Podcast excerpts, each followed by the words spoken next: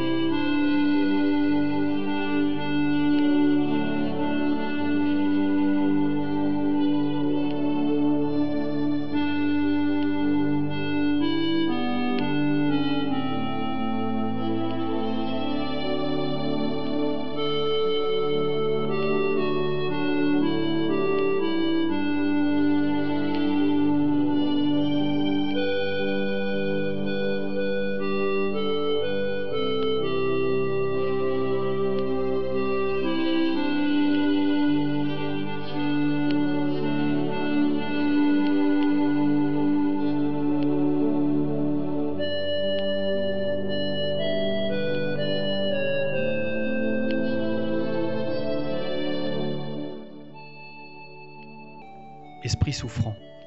François Riquier. François Riquier, homme très commun, était un vieil avare et vieux garçon, mort en 1857, laissant une fortune assez considérable à des collatéraux.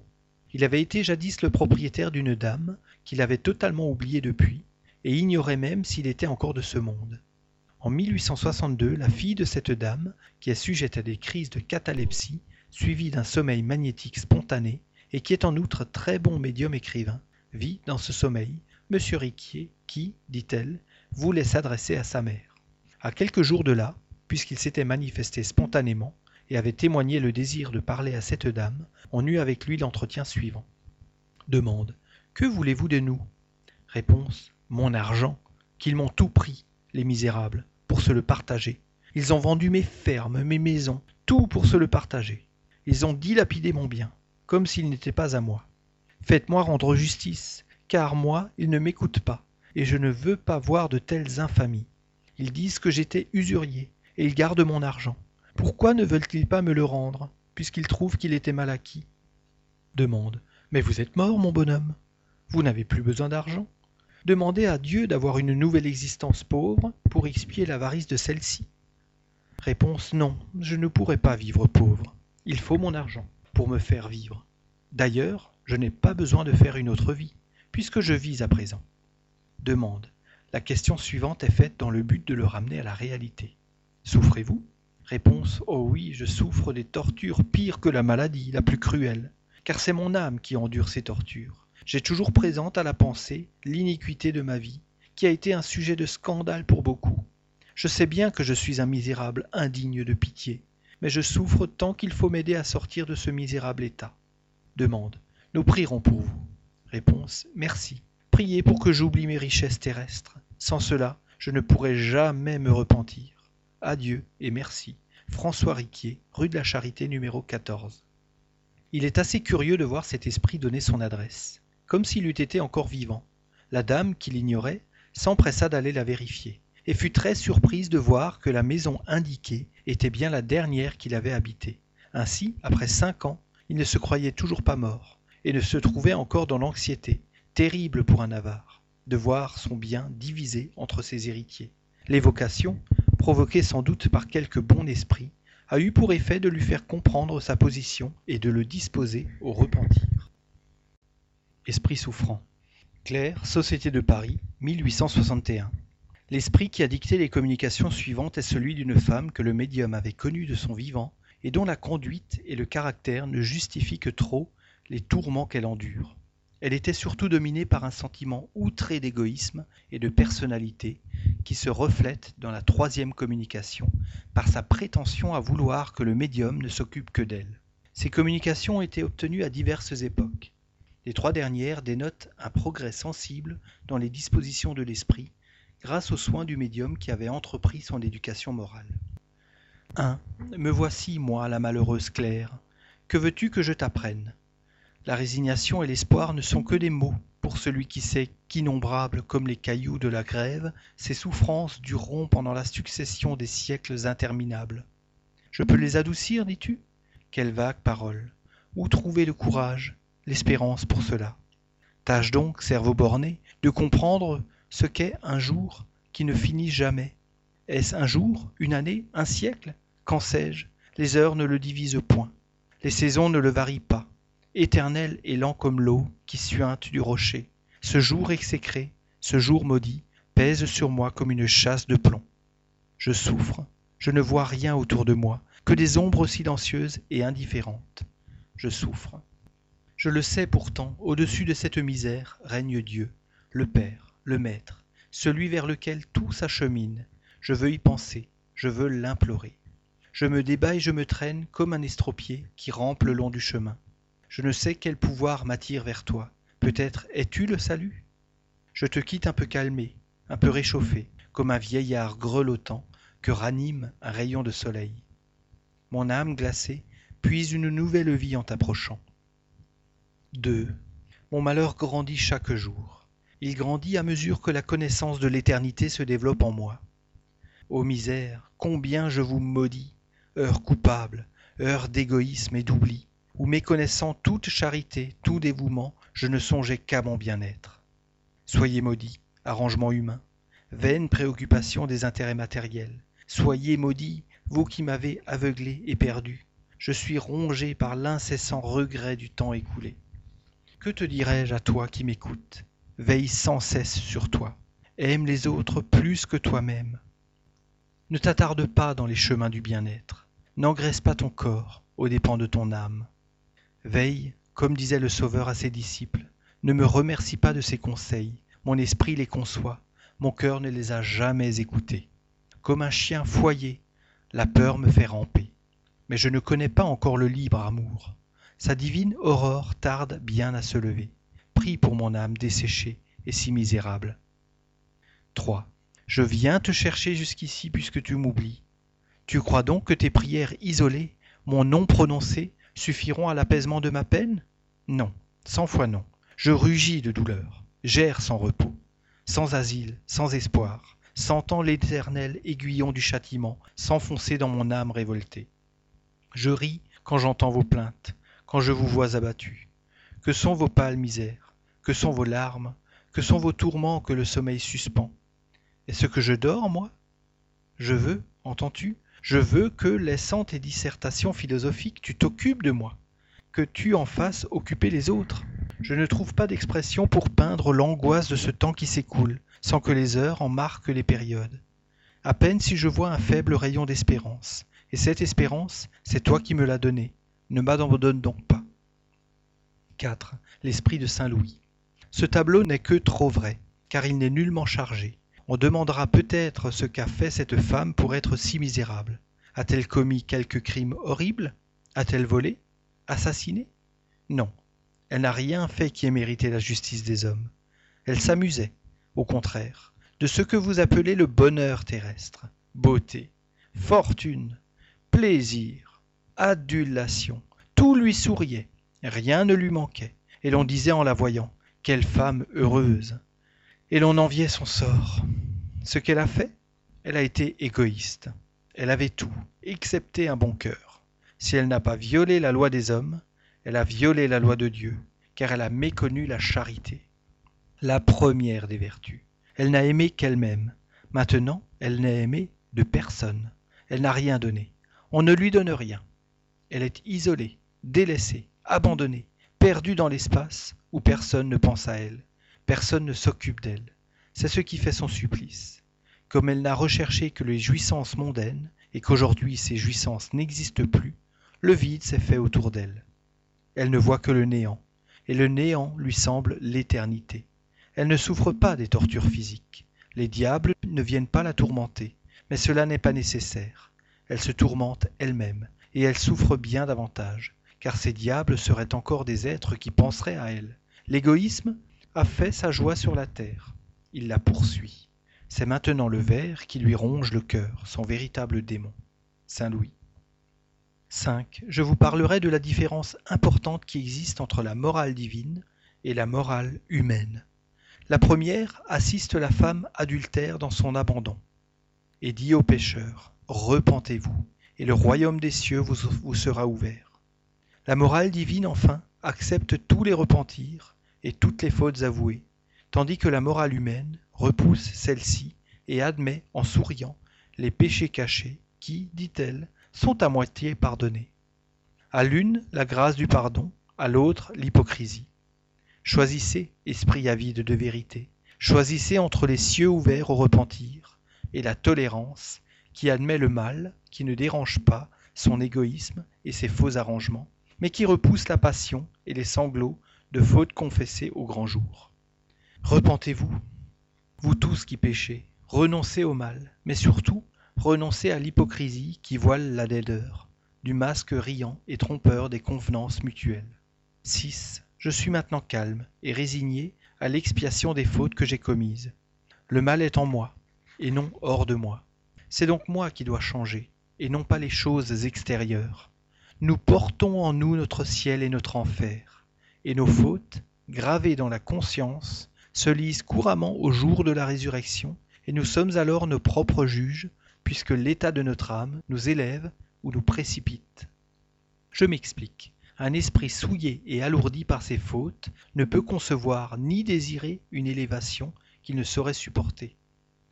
Croyez-le bien, ainsi que les différentes espèces d'êtres vivent chacune dans la sphère qui lui est propre, ainsi les esprits, selon le degré de leur avancement, se meuvent dans le milieu qui est celui de leurs facultés. Ils n'en conçoivent d'autres que lorsque le progrès, outil de la lente transformation des âmes, les enlève à leur penchant rampant et leur fait dépouiller la chrysalide du péché, afin qu'ils puissent volter, avant de s'élancer, rapides comme des flèches, vers Dieu, devenu le but unique et désiré. Hélas, je me traîne encore, mais je ne hais plus, et je conçois l'ineffable bonheur de l'amour divin. Prie donc toujours pour moi, qui espère et attend. Dans la communication suivante, Claire parle de son mari, dont elle avait eu beaucoup à souffrir de son vivant, et de la position où il se trouve aujourd'hui dans le monde des esprits. Ce tableau qu'elle n'a pu achever elle-même est complété par le guide spirituel du médium. 7. Je viens à toi qui me laisses depuis si longtemps dans l'oubli, mais j'ai acquis la patience, et je ne suis plus désespéré. Tu veux savoir quelle est la situation du pauvre Félix? Il erre dans les ténèbres, en proie au profond dénuement de l'âme. Son être superficiel et léger, souillé par le plaisir, a toujours ignoré l'amour et l'amitié. La passion ne l'a même pas éclairé de ses lueurs sombres. Je compare son état présent à celui d'un enfant inhabile aux actes de la vie et privé du secours de ceux qui l'assistent. Félix erre avec effroi dans ce monde étranger où tout resplendit de l'éclat de Dieu qu'il a nié. 8. Le guide du médium. Claire ne peut continuer l'analyse des souffrances de son mari sans les ressentir aussi. Je vais parler pour elle. Félix, qui était superficiel dans les idées comme dans les sentiments, violent parce qu'il était faible, débauché parce qu'il était froid, est rentré dans le monde des esprits nus au moral, comme il l'était au physique. En entrant dans la vie terrestre, il n'a rien acquis, et par suite, il a tout à recommencer, comme un homme qui s'éveille d'un long songe et qui reconnaît combien vaine était l'agitation de ses nerfs. Ce pauvre être, en sortant du trouble, reconnaîtra qu'il a vécu de chimères qui ont trompé sa vie. Il maudira le matérialisme qui lui a fait embrasser le vide lorsqu'il croyait étreindre une réalité. Il maudira le positivisme qui lui faisait appeler les idées d'une vie future, rêverie, les aspirations, folie et la croyance en Dieu, faiblesse. Le malheureux, en s'éveillant, verra que ces noms raillés par lui étaient la formule du vrai, et qu'au rebours de la fable, la chasse de la proie a été moins profitable que celle de l'ombre. Georges. Esprit souffrant. Claire. Étude sur les communications de Claire. Ces communications sont surtout instructives en ce qu'elles nous montrent un des côtés les plus vulgaires de la vie, celui de l'égoïsme. Là ne sont point ces grands crimes qui épouvantent, même les hommes pervers, mais la condition d'une foule de gens qui vivent dans le monde, honorés et recherchés parce qu'ils ont un certain vernis et qu'ils ne tombent pas sous la vindicte des lois sociales. Ce ne sont point non plus, dans le monde des esprits, des châtiments exceptionnels dont le tableau fait frissonner, mais une situation simple, naturelle, conséquence de leur manière de vivre et de l'état de leur âme. L'isolement, le délaissement, l'abandon, voilà la punition de celui qui n'a vécu que pour lui. Claire était, comme on l'a vu, un esprit très intelligent, mais un cœur sec, sur la terre, sa position sociale, sa fortune, ses avantages physiques lui attiraient les hommages qui flattaient sa vanité, et cela lui suffisait. Là, elle ne rencontre que l'indifférence, et le vide se fait autour d'elle, punition plus poignante que la douleur, parce qu'elle est mortifiante, car la douleur inspire de la pitié, de la compassion, c'est encore un moyen d'attirer les regards, de faire occuper de soi, d'intéresser à son sort. La sixième communication renferme une idée parfaitement vraie, en ce qu'elle explique l'obstination de certains esprits dans le mal. On s'étonne d'en voir qui sont insensibles à la pensée, au spectacle même du bonheur dont jouissent les bons esprits. Ils sont exactement dans la position des hommes dégradés qui se plaisent dans la fange et dans les joies grossières et sensuelles. Là, ces hommes sont en quelque sorte dans leur milieu. Ils ne conçoivent pas les jouissances délicates, ils préfèrent leurs haillons souillés aux vêtements propres et brillants, parce qu'ils y sont plus à leur aise, leur fête bachique au plaisir de la bonne compagnie. Ils se sont tellement identifiés avec ce genre de vie qu'il est devenu pour eux une seconde nature. Ils se croient même incapables de s'élever au-dessus de leur sphère. C'est pourquoi ils y restent, jusqu'à ce qu'une transformation de leur être ait ouvert leur intelligence en développant en eux le sens moral, et les ait rendus accessibles à des sensations plus subtiles. Ces esprits, lorsqu'ils sont désincarnés, ne peuvent instantanément acquérir la délicatesse du sentiment, et pendant un temps plus ou moins long, ils occuperont les bas-fonds du monde spirituel comme ils ont occupé ceux du monde corporel. Ils y resteront tant qu'ils seront rebelles au progrès, mais à la longue, avec l'expérience, les tribulations, les misères des incarnations successives, il arrive un moment où ils conçoivent quelque chose de mieux que ce qu'ils ont leurs aspirations s'élèvent, ils commencent à comprendre ce qui leur manque, et c'est alors qu'ils font des efforts pour l'acquérir et s'élever. Une fois entrés dans cette voie, ils y marchent avec rapidité, parce qu'ils ont goûté d'une satisfaction qui leur paraît bien supérieure, et auprès de laquelle les autres, n'étant que de grossières sensations, finissent par leur inspirer de la répugnance. Demande à Saint Louis. Que faut-il entendre par les ténèbres où sont plongées certaines âmes souffrantes? Seraient-ce là les ténèbres dont il est souvent parlé dans les Écritures? Réponse. Les ténèbres dont il s'agit sont en réalité celles qui sont désignées par Jésus et les prophètes en parlant du châtiment des méchants. Mais ce n'est encore là qu'une figure destinée à frapper les sens matériels de leurs contemporains qui n'auraient pu comprendre la punition d'une manière spirituelle. Certains esprits sont plongés dans les ténèbres, mais il faut entendre par là une véritable nuit de l'âme, comparable à l'obscurité dont est frappée l'intelligence de l'idiot. Ce n'est pas une folie de l'âme, mais une inconscience d'elle-même et de ce qui l'entoure qui se produit aussi bien en face qu'en l'absence de la lumière matérielle. C'est surtout la punition de ceux qui ont douté de la destinée de leur être. Ils ont cru au néant, et l'apparence de ce néant vient faire leur supplice, jusqu'à ce que l'âme, faisant un retour sur elle-même, vienne briser avec énergie le réseau d'énervement moral qui l'a saisi. De même un homme accablé par un rêve pénible lutte à un moment donné de toute la puissance de ses facultés contre les terreurs par lesquelles il s'est d'abord laissé dominer. Cette réduction momentanée de l'âme à un néant fictif avec le sentiment de son existence est une souffrance plus cruelle qu'on ne saurait l'imaginer, en raison de cette apparence de repos dont elle est frappée. C'est ce repos forcé, cette nullité de son être, cette incertitude qui font son supplice. C'est l'ennui dont elle est accablée qui est le châtiment le plus terrible, car elle ne perçoit rien autour d'elle, ni chose, ni être. Ce sont pour elle de véritables ténèbres. Saint Louis. Claire, me voici. Je puis répondre aussi à la question posée sur les ténèbres, car j'ai erré et souffert longtemps dans ces limbes où tout est sanglot et misère. Oui, les ténèbres visibles dont parle l'Écriture existent, et les malheureux qui, ayant terminé leurs épreuves terrestres, quittent la vie, ignorants ou coupables, sont plongés dans la froide région, ignorant d'eux-mêmes et de leur destinée. Ils croient à l'éternité de leur situation, ils balbutient encore les maux de la vie qui les ont séduits, ils s'étonnent et s'effrayent de leur grande solitude. Ces ténèbres, que ce lieu vide et peuplé, que cet espace où, emportés, gémissant, de pâles esprits errent sans consolation, sans affection, sans aucun recours. À qui s'adresser? Ils sentent là l'éternité appesantie sur eux. Ils tremblent et regrettent les mesquins intérêts qui scandaient leurs heures. Ils regrettent la nuit qui, succédant au jour, emportait souvent leurs soucis dans un songe heureux. Les ténèbres sont pour les esprits, l'ignorance, le vide et l'horreur de l'inconnu. Je ne puis continuer. Claire. On a aussi donné de cette obscurité l'explication suivante. Le périsprit possède par sa nature une propriété lumineuse qui se développe sous l'empire de l'activité et des qualités de l'âme. On pourrait dire que ces qualités sont au fluide périsprital ce qu'est le frottement pour le phosphore. L'éclat de la lumière est en raison de la pureté de l'esprit. Les moindres imperfections morales la ternissent et l'affaiblissent. La lumière qui rayonne d'un esprit est ainsi d'autant plus vive que celui-ci est plus avancé.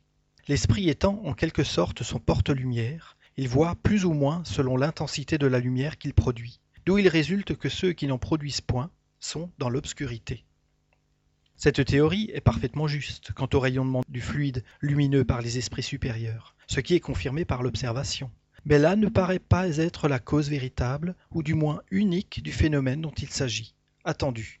1. Que tous les esprits inférieurs ne sont pas dans les ténèbres. 2. Que le même esprit peut se trouver alternativement dans la lumière et dans l'obscurité. 3. Que la lumière est un châtiment pour certains esprits très imparfaits. Si l'obscurité où sont plongés certains esprits était inhérente à leur personnalité, elle serait permanente et générale pour tous les mauvais esprits, ce qui n'est pas, puisque des esprits de la dernière perversité voient parfaitement tandis que d'autres, qu'on ne peut qualifier de pervers, sont temporairement dans de profondes ténèbres.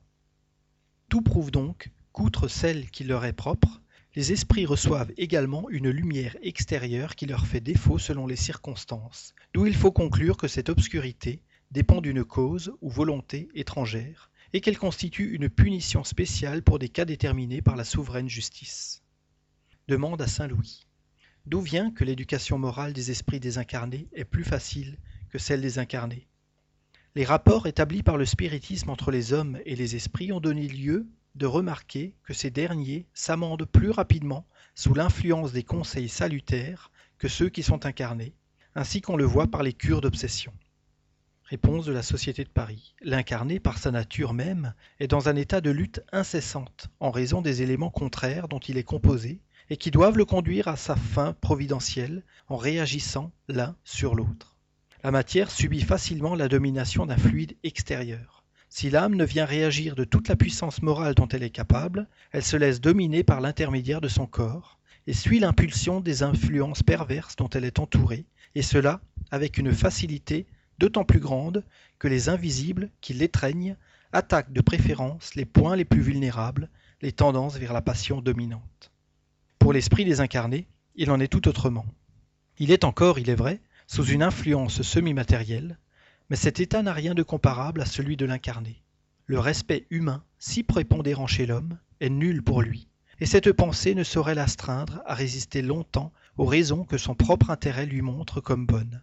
Il peut lutter, et même généralement il le fait avec plus de violence que l'incarné, parce qu'il est plus libre, mais aucune vue mesquine d'intérêt matériel, de position sociale, ne vient entraver son jugement. Il lutte par amour du mal, mais il acquiert bientôt le sentiment de son impuissance vis-à-vis de la supériorité morale qui le domine. Le mirage d'un avenir meilleur a plus d'accès sur lui, parce qu'il est dans la vie même où il doit s'accomplir, et que cette perspective n'est pas effacée par le tourbillon des plaisirs humains. En un mot, n'étant plus sous l'influence de la chair, c'est ce qui rend sa conversion plus facile, lorsque surtout il a acquis un certain développement par les épreuves qu'il a subies. Un esprit tout à fait primitif serait peu accessible au raisonnement, mais il en est autrement chez celui qui a déjà l'expérience de la vie. D'ailleurs, chez l'incarné, comme chez le désincarné, c'est sur l'âme, c'est par le sentiment qu'il faut agir. Toute action matérielle peut suspendre momentanément les souffrances de l'homme vicieux, mais elle ne peut détruire le principe morbide qui est dans l'âme. Tout acte qui ne tend pas à améliorer l'âme ne peut la détourner du mal. Saint Louis. Chapitre 5 Suicide Le suicide de la Samaritaine. Le 7 avril 1858, vers 7 heures du soir, un homme d'une cinquantaine d'années et vêtu convenablement se présenta dans l'établissement de la Samaritaine, à Paris, et se fit préparer un bain. Le garçon de service s'étonnant, après un intervalle de deux heures, que cet individu n'appela pas, se décida à entrer dans son cabinet pour voir s'il n'était pas indisposé. Il fut alors témoin d'un hideux spectacle. Ce malheureux s'était coupé la gorge avec un rasoir, et tout son sang s'était mêlé à l'eau de la baignoire. L'identité n'ayant pu être établie, on a transporté le cadavre à la morgue. L'esprit de cet homme, évoqué à la Société de Paris, six jours après sa mort, donna les réponses suivantes. 1. Évocation. Réponse du guide du médium. Attends, il est là. 2. Où êtes-vous maintenant? Réponse Je ne sais. Dites-le-moi. Où je suis? 3. Vous êtes dans une assemblée de personnes qui s'occupent d'études spirites et qui sont bienveillantes pour vous. Réponse Dites-moi si je vis. J'étouffe dans le cercueil. Son âme, quoique séparée du corps, est encore complètement plongée dans ce qu'on pourrait appeler le tourbillon de la matière corporelle. Les idées terrestres sont encore vivaces. Il ne se croit pas mort. 4. Qui vous a engagé à venir à nous? Réponse Je me suis senti soulagé. 5. Quel motif vous a porté à vous suicider? Réponse Suis-je mort? Non pas J'habite mon corps. Vous ne savez pas combien je souffre, j'étouffe, qu'une main compatissante essaye de m'achever. 6. Pourquoi n'avez-vous laissé aucune trace qui pût vous faire reconnaître? Réponse Je suis abandonné, j'ai fui la souffrance pour trouver la torture. 7. Avez-vous maintenant les mêmes motifs de rester inconnu? Réponse oui, ne mettez pas un fer rouge dans la blessure qui saigne. 8. Voudriez-vous nous dire votre nom, votre âge, votre profession, votre domicile? Réponse non, à tout non. 9. Aviez-vous une famille, une femme, des enfants? Réponse J'étais abandonné. Nul être ne m'aimait. 10. Qu'aviez-vous fait pour n'être aimé de personne? Réponse Combien le sont comme moi? Un homme peut être abandonné au milieu de sa famille quand aucun cœur ne l'aime. 11. Au même moment d'accomplir votre suicide, n'avez-vous éprouvé aucune hésitation? Réponse J'avais soif de la mort. J'attendais le repos. 12. Comment la pensée de l'avenir ne vous a-t-elle pas fait renoncer à votre projet? Réponse Je n'y croyais plus. J'étais sans espérance. L'avenir, c'est l'espoir. 13. Quelle réflexion avez-vous faite au moment où vous avez senti la vie s'éteindre en vous? Réponse Je n'ai pas réfléchi. J'ai senti. Mais ma vie n'est pas éteinte. Mon âme est liée à mon corps. Je sens les vers qui me rongent. 14. Quel sentiment avez-vous éprouvé au moment où la mort a été complète? Réponse. L'est-elle? 15. Le moment où la vie s'éteignait en vous, a-t-il été douloureux? Réponse. Moins douloureux qu'après. Le corps seul a souffert. 16. À l'esprit de Saint Louis. Qu'entend l'esprit en disant que le moment de la mort a été moins douloureux qu'après? Réponse. L'esprit se déchargeait d'un fardeau qui l'accablait il ressentait la volupté de la douleur. 17. Cet état est-il toujours la suite du suicide? Réponse oui. L'esprit du suicidé est lié à son corps jusqu'au terme de sa vie. La mort naturelle est l'affranchissement de la vie. Le suicide la brise tout entière. 18. Cet état est-il le même dans toute mort accidentelle indépendante de la volonté et qui abrège la durée naturelle de la vie? Réponse non. Qu'entendez-vous par le suicide? L'esprit n'est coupable que de ses œuvres. Ce doute de la mort est très ordinaire chez les personnes décédées depuis peu, et surtout chez celles qui, pendant leur vie, n'ont pas élevé leur âme au-dessus de la matière. C'est un phénomène bizarre au premier abord, mais qui s'explique très naturellement. Si un individu mis en somnambulisme pour la première fois, on demande s'il dort, il répond presque toujours non. Et sa réponse est logique. C'est l'interrogateur qui pose mal la question en se servant d'un terme impropre. L'idée de sommeil dans notre langue usuelle est liée à la suspension de toutes nos facultés sensitives. Or le somnambule qui pense, qui voit et qui sent, qui a conscience de sa liberté morale, ne croit pas dormir. Et en effet, il ne dort pas, dans l'acception vulgaire du mot. C'est pourquoi il répond non, jusqu'à ce qu'il soit familiarisé avec cette manière d'entendre la chose. Il en est de même chez l'homme qui vient de mourir. Pour lui, la mort, c'était l'anéantissement de l'être. Or, comme le somnambule, il voit, il sent, il parle. Donc pour lui, il n'est pas mort, et il le dit, jusqu'à ce qu'il ait acquis l'intuition de son nouvel état. Cette illusion est toujours plus ou moins pénible, parce qu'elle n'est jamais complète et qu'elle laisse l'esprit dans une certaine anxiété. Dans l'exemple ci-dessus, elle est un véritable supplice par la sensation des vers qui rongent le corps, et par sa durée, qui doit être celle qu'aurait eue la vie de cet homme s'il ne l'eût pas abrégée. Cet état est fréquent chez les suicidés, mais il ne se présente pas toujours dans des conditions identiques. Il varie surtout en durée et en intensité selon les circonstances aggravantes ou atténuantes de la faute. La sensation des vers et de la décomposition du corps n'est pas non plus spéciale aux suicidés. Elle est fréquente chez ceux qui ont plus vécu de la vie matérielle que de la vie spirituelle. En principe, il n'y a pas de faute impunie, mais il n'y a pas de règle uniforme et absolue dans les moyens de punition. Suicide, le père et le conscrit. Au commencement de la guerre d'Italie en 1859, un négociant de Paris, père de famille, jouissant de l'estime générale de tous ses voisins, avait un fils que le sort avait appelé sous les drapeaux. Se trouvant par sa position dans l'impossibilité de l'exonérer du service, il eut l'idée de se suicider afin de l'exempter comme fils unique de veuve. Il a été évoqué un an après à la Société de Paris sur la demande d'une personne qu'il avait connue et qui désirait connaître son sort dans le monde des esprits. À Saint-Louis. Veuillez nous dire si nous pouvons faire l'évocation de l'homme dont on vient de parler. Réponse oui, il en sera même très heureux, car il sera un peu soulagé. Évocation. Réponse Oh merci, je souffre bien. Mais est juste, cependant, il me pardonnera. L'esprit écrit avec une grande difficulté. Les caractères sont irréguliers et mal formés. Après le mot mais, il s'arrête, essaye vainement d'écrire, et ne fait que quelques traits indéchiffrables, et des points. Il est évident que c'est le mot Dieu qu'il n'a pas pu écrire. Remplissez la lacune que vous venez de laisser. Réponse J'en suis indigne. Vous dites que vous souffrez, vous avez sans doute eu tort de vous suicider. Mais est-ce que le motif qui vous a porté à cet acte ne vous a pas mérité quelque indulgence? Réponse Ma punition sera moins longue, mais l'action n'en est pas moins mauvaise. Pourriez-vous nous décrire la punition que vous subissez? Réponse Je souffre doublement, dans mon âme et dans mon corps. Je souffre dans ce dernier, quoique ne le possédant plus, comme l'amputé souffre dans son membre absent. Votre action a-t-elle eu votre fils pour unique motif, et n'avez-vous été sollicité par aucune autre cause? Réponse L'amour paternel m'a seul guidé. Mais il m'a mal guidé. En faveur de ce motif, ma peine sera abrégée.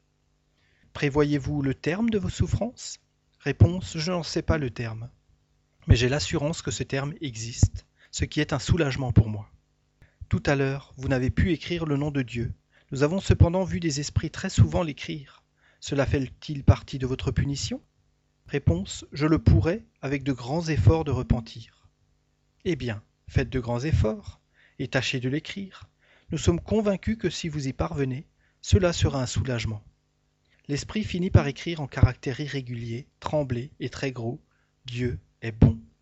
Dieu est bien bon. Nous nous savons gré d'être venus à notre appel, et nous prierons Dieu pour vous, afin d'appeler sa miséricorde sur vous. Réponse Oui, s'il vous plaît. À Saint-Louis. Veuillez nous donner votre appréciation personnelle sur l'acte de l'esprit que nous venons d'évoquer. Réponse Cet esprit souffre justement car il a manqué de confiance en Dieu ce qui est une faute toujours punissable. La punition serait terrible et très longue s'il n'y avait en sa faveur un motif louable, qui était celui d'empêcher son fils d'aller au-devant de la mort. Dieu qui voit le fond des cœurs et qui est juste ne le punit que selon ses œuvres. Observation. Au premier abord, ce suicide paraît excusable, parce qu'il peut être considéré comme un acte de dévouement. Il l'est en effet, mais il ne l'est pas complètement.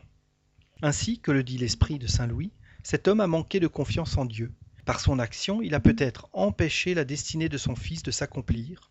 D'abord, il n'est pas certain que celui-ci fût mort à la guerre, et peut-être que cette carrière devait lui fournir l'occasion de faire quelque chose qui aurait été utile à son avancement. Son intention, sans doute, était bonne. Aussi lui en est-il tenu compte. L'intention atténue le mal et mérite de l'indulgence. Mais elle n'empêche pas ce qui est mal d'être mal. Sans cela, à la faveur de la pensée, on pourrait excuser tous les méfaits, l'on pourrait même tuer sous prétexte de rendre service. Une mère qui tue son enfant dans la croyance qu'elle l'envoie droit au ciel, est-elle moins fautive parce qu'elle le fait dans une bonne intention?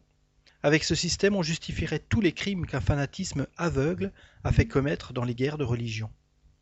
En principe, l'homme n'a pas droit de disposer de sa vie, parce qu'elle lui a été donnée en vue des devoirs qu'elle devait accomplir sur la terre. C'est pourquoi il ne doit l'abréger volontairement sans aucun prétexte. Comme il a son libre arbitre, nul ne peut l'empêcher, mais il en subit toujours les conséquences. Le suicide le plus sévèrement puni est celui qui est accompli par désespoir, et en vue de s'affranchir des misères de la vie. Ces misères étant à la fois des épreuves et des expiations. S'y soustraire, c'est reculer devant la tâche qu'on avait acceptée, parfois même devant la mission qu'on devait remplir. Le suicide ne consiste pas seulement dans l'acte volontaire qui produit la mort instantanée. Il est aussi dans tout ce que l'on fait en connaissance de cause, qui doit hâter prématurément l'extinction des forces vitales. On ne peut assimiler au suicide le dévouement de celui qui s'expose à une mort imminente pour sauver son semblable. D'abord parce qu'il n'y a dans ce cas nulle intention préméditée de se soustraire à la vie, et en second lieu, qu'il n'est pas de péril d'où la Providence ne puisse nous tirer si l'heure de quitter la terre n'est pas arrivée. La mort, si elle a lieu dans de telles circonstances, est un sacrifice méritoire, car c'est une abnégation au profit d'autrui. Évangile selon le spiritisme, chapitre 5, numéro 53 65 66 67. Suicide Louvet François Simon, du Havre. La communication suivante a été donnée spontanément dans une réunion spirit au Havre le 12 février 1863. Aurez-vous pitié d'un pauvre misérable qui souffre depuis si longtemps de si cruelles tortures? Oh, le vide, l'espace, je tombe, je tombe, au secours. Mon Dieu, j'ai eu une si misérable vie. J'étais un pauvre diable. Je souffrais souvent de la faim dans mes vieux jours. C'est pour cela que je m'étais mis à boire et que j'avais honte et dégoût de tout. J'ai voulu mourir et je me suis jeté. Oh mon Dieu, quel moment. Pourquoi donc désirer d'en finir quand j'étais si près du terme? Priez pour que je ne voie plus toujours ce vide au-dessous de moi. Je vais me briser sur ces pierres, je vous en conjure. Vous qui avez connaissance des misères de ceux qui ne sont plus ici-bas, je m'adresse à vous quoique vous ne me connaissiez pas, parce que je souffre tant. Pourquoi vouloir des preuves? Je souffre, n'est-ce pas assez? Si j'avais faim, au lieu de cette souffrance plus terrible, mais invisible pour vous, vous n'hésiteriez pas à me soulager en me donnant un morceau de pain. Je vous demande de prier pour moi. Je ne puis rester plus longtemps. Demandez à un de ces heureux qui sont ici, et vous saurez qui j'étais. Priez pour moi. François Simon Louvet. Le guide du médium, celui qui vient de s'adresser à toi, mon enfant, est un pauvre malheureux qui avait une épreuve de misère sur la terre. Mais le dégoût l'a pris. Le courage lui a failli, et l'infortuné, au lieu de regarder en haut, ainsi qu'il aurait dû le faire, s'est adonné à l'ivrognerie. Il est descendu aux dernières limites du désespoir, et a mis un terme à sa triste épreuve en se jetant de la tour de François Ier, le 22 juillet 1857. Ayant pitié de sa pauvre âme qui n'est pas avancée, mais qui a cependant assez de connaissance de la vie future pour souffrir et désirer une nouvelle épreuve. Priez Dieu de lui accorder cette grâce, et vous ferez une bonne œuvre. Des recherches ayant été faites, on trouva dans le journal du Havre, du 23 juillet 1857, l'article suivant, dont voici la substance. Hier à 4 heures, les promeneurs de la jetée ont été douloureusement impressionnés par un affreux accident. Un homme s'est élancé de la tour et est venu se briser sur les pierres. C'est un vieux haleur que ses penchants à l'ivrognerie ont conduit au suicide. Il se nomme François-Victor Simon Louvet. Son corps a été transporté chez une de ses filles, rue de la Corderie. Il était âgé de 67 ans. Depuis tantôt six ans que cet homme est mort, il se voit toujours tombant de la tour et allant se briser sur les pierres. Il s'épouvante du vide qu'il a devant lui. Il est dans les appréhensions de la chute, et cela depuis six ans. Combien cela durera-t-il? Il n'en sait rien. Et cette incertitude augmente ses angoisses. Cela ne vaut-il pas l'enfer et ses flammes? Qui a révélé ces châtiments? Les a-t-on inventés? Non.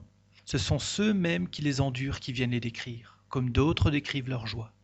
Souvent ils le font spontanément, sans que l'on songe à eux, ce qui exclut toute idée qu'on est le jouet de sa propre imagination. Suicide Une mère et son fils. Au mois de mars 1865, Monsieur C, négociant dans une petite ville près de Paris, avait chez lui son fils âgé de 21 ans, gravement malade. Ce jeune homme, se sentant sur le point d'expirer, appela sa mère et eut encore la force de l'embrasser. Celle-ci dit en versant des larmes abondantes. Va, mon fils, précède-moi, je ne tarderai pas à te suivre. En même temps, elle sortit, cachant sa tête dans ses mains. Les personnes qui se trouvaient présentes à cette scène déchirante considérèrent les paroles de la dame C comme une simple explosion de douleur que le temps et la raison devaient apaiser.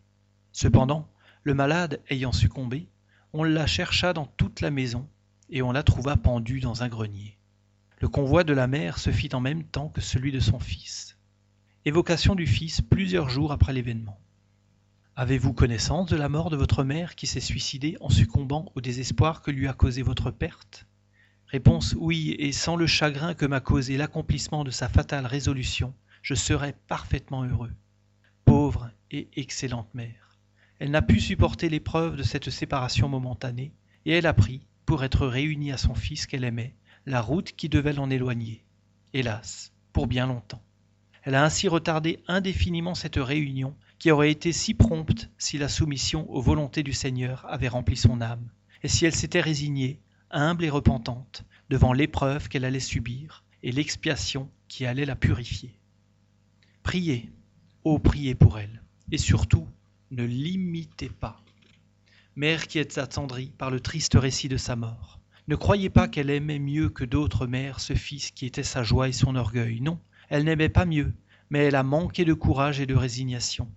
Mère qui m'écoutez, quand vous verrez l'agonie voiler les yeux éteints de vos enfants, souvenez-vous que, comme Christ, ils montent le sommet du calvaire, d'où ils doivent s'élever dans la gloire éternelle. Benjamin C. Évocation de la mère. Je veux voir mon fils. Avez-vous le pouvoir de me le rendre? Les cruels. Ils me l'ont pris pour l'emmener dans la lumière, et ils m'ont laissé dans la nuit. Je le veux, je le veux, il m'appartient. N'est-ce donc rien que l'amour maternel? Quoi? Avoir porté neuf mois, nourri de son lait la chair de sa chair, le sang de son sang, avoir guidé ses premiers pas, lui avoir appris à bégayer le nom sacré de Dieu et le doux nom de mère en avoir fait un homme plein d'activité, d'intelligence, d'honnêteté, de droiture, d'amour filial, et le perdre alors qu'il réalisait les espérances qu'on avait conçues de lui, qu'un brillant avenir s'ouvrait devant lui. Non, Dieu n'est pas juste. Ce n'est pas le Dieu des mères. Il ne comprend pas leur désespoir et leur douleur. Et quand je me donne la mort pour ne pas quitter mon enfant, on me le ravit de nouveau. Mon fils, mon fils, où es-tu? L'évocateur. Pauvre mère, nous compatissons à votre douleur, mais vous avez pris un triste moyen pour être réunis à votre fils. Le suicide est un crime aux yeux de Dieu, et vous auriez dû penser qu'il punit toute infraction à ses lois. La privation de la vue de votre enfant est votre punition. La mère. Non, je croyais Dieu meilleur que les hommes. Je ne croyais pas à son enfer, mais à la réunion éternelle des âmes qui se sont aimées comme nous nous aimions. Je me suis trompé. Il n'est pas le Dieu juste et bon puisqu'il n'a pas compris l'immensité de ma douleur et de mon amour. Oh, qui me rendra mon fils? L'ai-je donc perdu pour toujours? Pitié, pitié, mon Dieu. L'évocateur. Voyons, calmez votre désespoir. Songez que s'il est un moyen de revoir votre enfant, ce n'est pas en blasphémant Dieu, comme vous le faites. Au lieu de vous le rendre favorable, vous attirez sur vous une plus grande sévérité. La mère. Ils m'ont dit que je ne le reverrai plus. J'ai compris que c'est en paradis qu'ils l'ont emmené. Et moi, je suis donc dans l'enfer? L'enfer des mers Il existe, je ne le vois que trop. L'évocateur. Votre fils n'est point perdu sans retour, croyez-moi, vous le reverrez certainement. Mais il faut le mériter par votre soumission à la volonté de Dieu, tandis que par votre révolte, vous pouvez retarder ce moment indéfiniment. Écoutez-moi, Dieu est infiniment bon, mais il est infiniment juste. Il ne punit jamais sans cause. S'il vous a infligé de grandes douleurs sur la terre, c'est que vous les aviez méritées. La mort de votre fils était une épreuve pour votre résignation. Malheureusement, vous avez succombé de votre vivant, et voilà qu'après votre mort, vous y succombez de nouveau. Comment voulez-vous que Dieu récompense ses enfants rebelles? Mais il n'est pas inexorable. Il accueille toujours le repentir du coupable. Si vous aviez accepté sans murmure et avec humilité l'épreuve qu'il vous envoyait par cette séparation momentanée, et si vous eussiez attendu patiemment qu'il lui plût de vous retirer de dessus la terre, à votre entrée dans le monde où vous êtes, vous eussiez immédiatement revu votre fils qui serait venu vous recevoir et vous tendre les bras. Vous auriez eu la joie de le voir radieux après ce temps d'absence. Ce que vous avez fait, ce que vous faites encore en ce moment, met entre vous et lui une barrière. Ne croyez pas qu'il soit perdu dans les profondeurs de l'espace. Non, il est plus près de vous que vous ne le croyez, mais un voile impénétrable le dérobe à votre vue. Il vous voit, il vous aime toujours, et il gémit de la triste position où vous a plongé votre manque de confiance en Dieu. Il appelle de tous ses voeux le moment fortuné où il lui sera permis de se montrer à vous. Il dépend de vous seul de hâter ou de retarder ce moment. Priez Dieu et dites avec moi, Mon Dieu, pardonnez-moi d'avoir douté de votre justice et de votre bonté. Si vous m'avez puni, je reconnais que je l'ai mérité. Daignez accepter mon repentir et ma soumission à votre sainte volonté. La mère, quelle lueur d'espoir vous venez de faire luire dans mon âme. C'est un éclair dans la nuit qui m'environne. Merci, je vais prier. Adieu. La mort même par le suicide n'a point produit chez cet esprit l'illusion de se croire encore vivant. Il a parfaitement conscience de son état. C'est que chez d'autres, la punition consiste dans cette illusion même, dans les liens qui les attachent à leur corps. Cette femme a voulu quitter la terre pour suivre son fils dans le monde où il était entré. Il fallait qu'elle sût qu'elle était dans ce monde pour être punie en ne l'y retrouvant pas. Sa punition est précisément de savoir qu'elle ne vit plus corporellement et dans la connaissance qu'elle a de sa situation. C'est ainsi que chaque faute est punie par les circonstances qui l'accompagnent et qu'il n'y a pas de punition uniforme et constante pour les fautes du même genre. Suicide Double suicide par amour et par devoir. Un journal du 13 juin 1862 contenait le récit suivant. La demoiselle Palmyre, modiste, demeurant chez ses parents, était douée d'un extérieur charmant auquel se joignait le plus aimable caractère. Aussi était-elle recherchée en mariage. Parmi les aspirants à sa main, elle avait distingué le sieur B, qui éprouvait pour elle une vive passion. Quoique l'aimant beaucoup elle-même, elle crut cependant devoir, par respect filial, se rendre aux vœux de ses parents en épousant le sieur D, dont la position sociale leur semblait plus avantageuse que celle de son rival. Les sieurs B et D étaient amis intimes. Quoique n'ayant ensemble aucun rapport d'intérêt, ils ne cessèrent pas de se voir. L'amour mutuel de B et de Palmyre, devenu dame D, ne s'était nullement affaibli. Comme il s'efforçait de le comprimer, il l'augmentait en raison même de la violence qu'on lui faisait. Pour essayer de l'éteindre, B prit le parti de se marier. Il épousa une jeune femme possédant d'éminentes qualités, et il fit tout son possible pour l'aimer. Mais il ne tarda pas à s'apercevoir que ce moyen héroïque était impuissant à le guérir. Néanmoins, pendant quatre années, ni B ni la dame D ne manquèrent à leur devoir. Ce qu'ils eurent à souffrir ne saurait s'exprimer, car D, qui aimait véritablement son ami, l'attirait toujours chez lui, et lorsqu'il voulait fuir, le contraignait à rester. Les deux amants, rapprochés un jour par une circonstance fortuite qu'ils n'avaient pas cherchée, se firent part de l'état de leur âme, et s'accordèrent à penser que la mort était le seul remède aux maux qu'ils éprouvaient. Ils résolurent de se faire mourir ensemble et de mettre leur projet à exécution le lendemain le sieur D devant être absent de son domicile une grande partie de la journée. Après avoir fait leurs derniers préparatifs, ils écrivirent une longue et touchante lettre expliquant la cause de la mort qu'ils se donnaient pour ne pas manquer à leur devoir. Elle se terminait par une demande de pardon et la prière d'être réunis dans le même tombeau. Lorsque le sieur D rentra, il les trouva asphyxiés. Il a respecté leurs derniers vœux et a voulu qu'au cimetière, ils ne fussent pas séparés. Ce fait ayant été proposé à la Société de Paris, comme sujet d'étude, un esprit répondit. Les deux amants qui se sont suicidés en ne peuvent encore vous répondre. Je les vois. Ils sont plongés dans le trouble et effrayés par le souffle de l'éternité.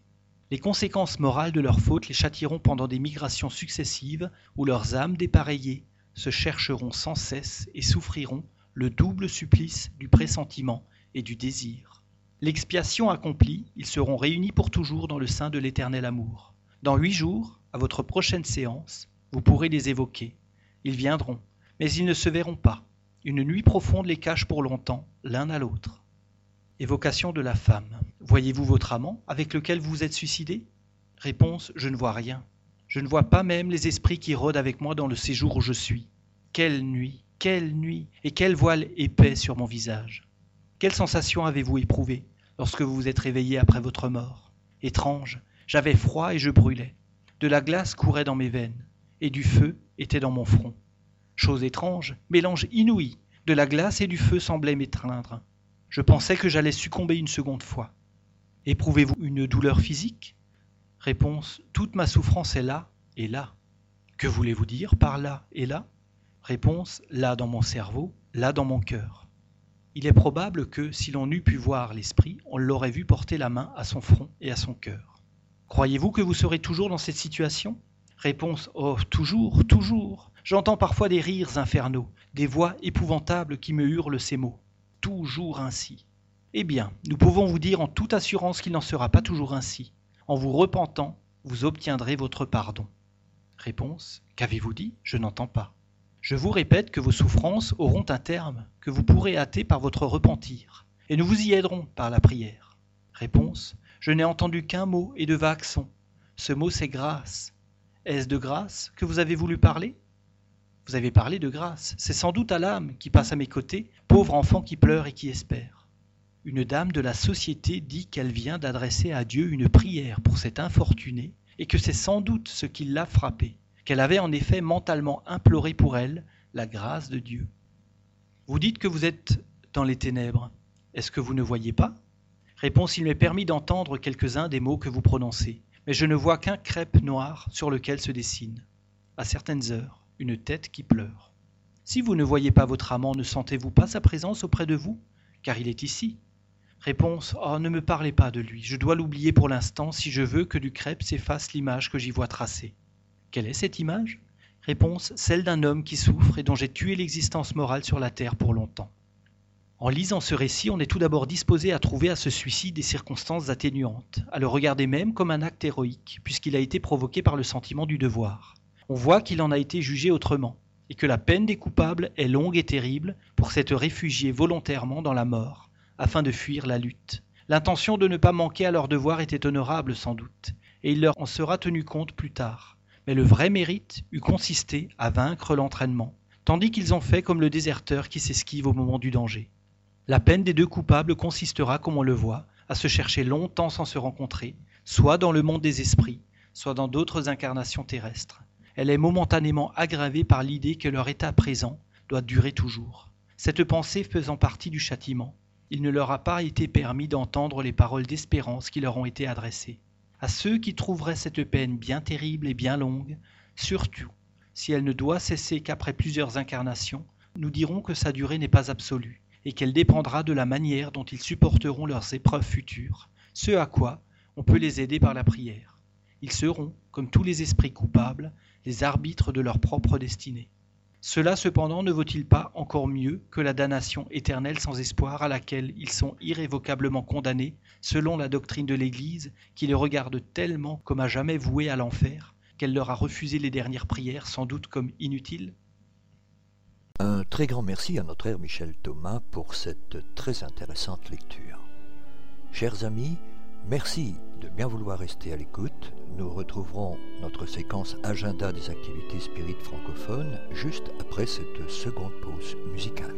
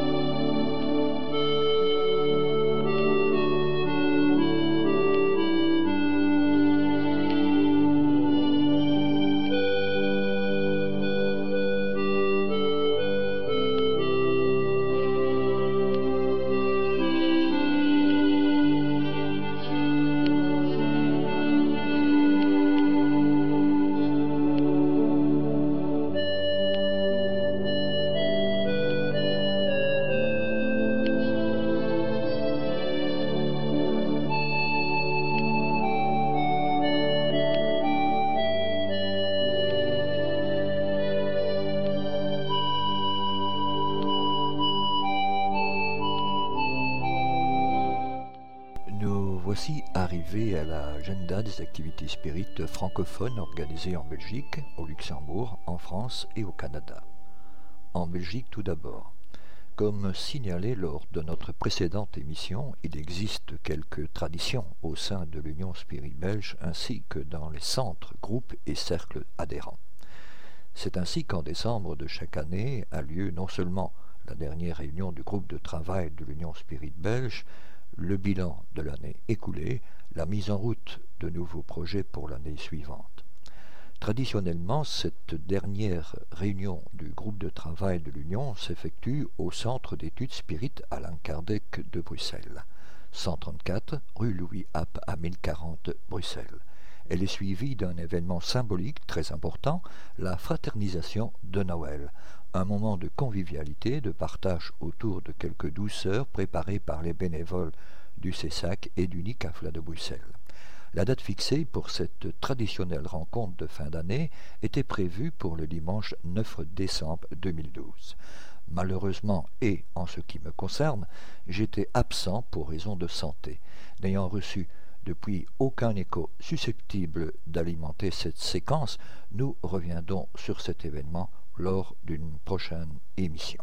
En France, nos frères et sœurs de l'association parisienne d'études Spirit, l'APES, dont le siège social se trouve au numéro 22 rue des Laitières à 94 300 Vincennes, nous communiquent leur programme de fin d'année.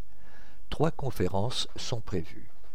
La première aura lieu le vendredi 21 décembre 2012 de 20h à 22h autour du thème Le sommeil, l'émancipation de l'esprit la seconde en date du vendredi 28 décembre de 20h à 22h sur le thème Le droit chemin, la vie morale. Et la troisième conférence s'effectuera le samedi 29 décembre 2012 de 15h à 17h autour du thème L'homme Jésus, ses enseignements populaires et ésotériques.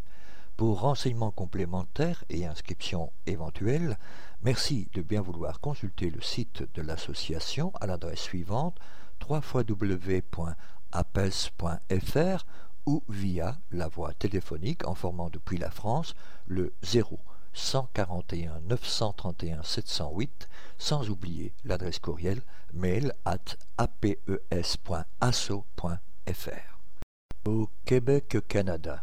Notre sœur Marie-Claude Savard, administratrice principale de la librairie Spirit francophone située au 30 rue Saint-Nicolas à Québec, Canada, nous prie de vous informer sur le fait que cet espace, en plus de vente de livres, est muni d'un local qui sert de salle de conférence.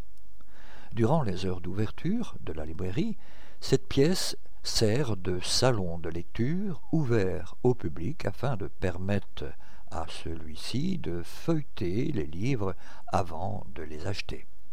Cette salle, qui peut accueillir entre 24 et 30 personnes, est intime et chaleureuse et est dotée d'un projecteur et d'un écran. Vous pouvez communiquer avec nous si vous croyez que votre conférence s'inscrit dans le thème de celle-ci. La salle est offerte gratuitement. Nous ne désirons pas faire payer le prix d'entrée pour le public. Pour tout renseignement, merci de bien vouloir prendre contact via l'adresse et le site euh, de la librairie Spirit francophone http 3 www.libsf.com. Chers amis, merci à vouloir rester à l'écoute. Nous retrouverons la suite des communiqués de nos divers partenaires juste après cette dernière pause musicale.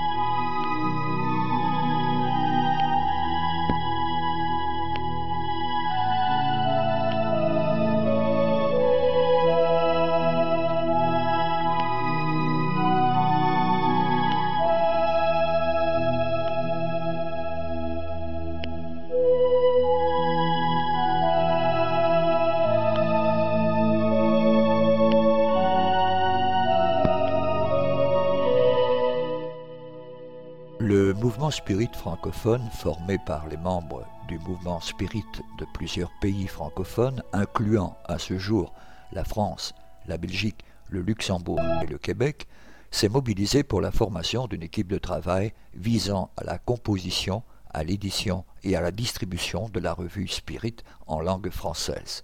Le but de cette équipe est de diffuser plus largement la revue Spirit, de la rendre toujours plus attractive et intéressante, tant pour les spirites que pour les personnes s'intéressant au spiritisme selon l'orientation donnée par les esprits à son fondateur Alan Kardec.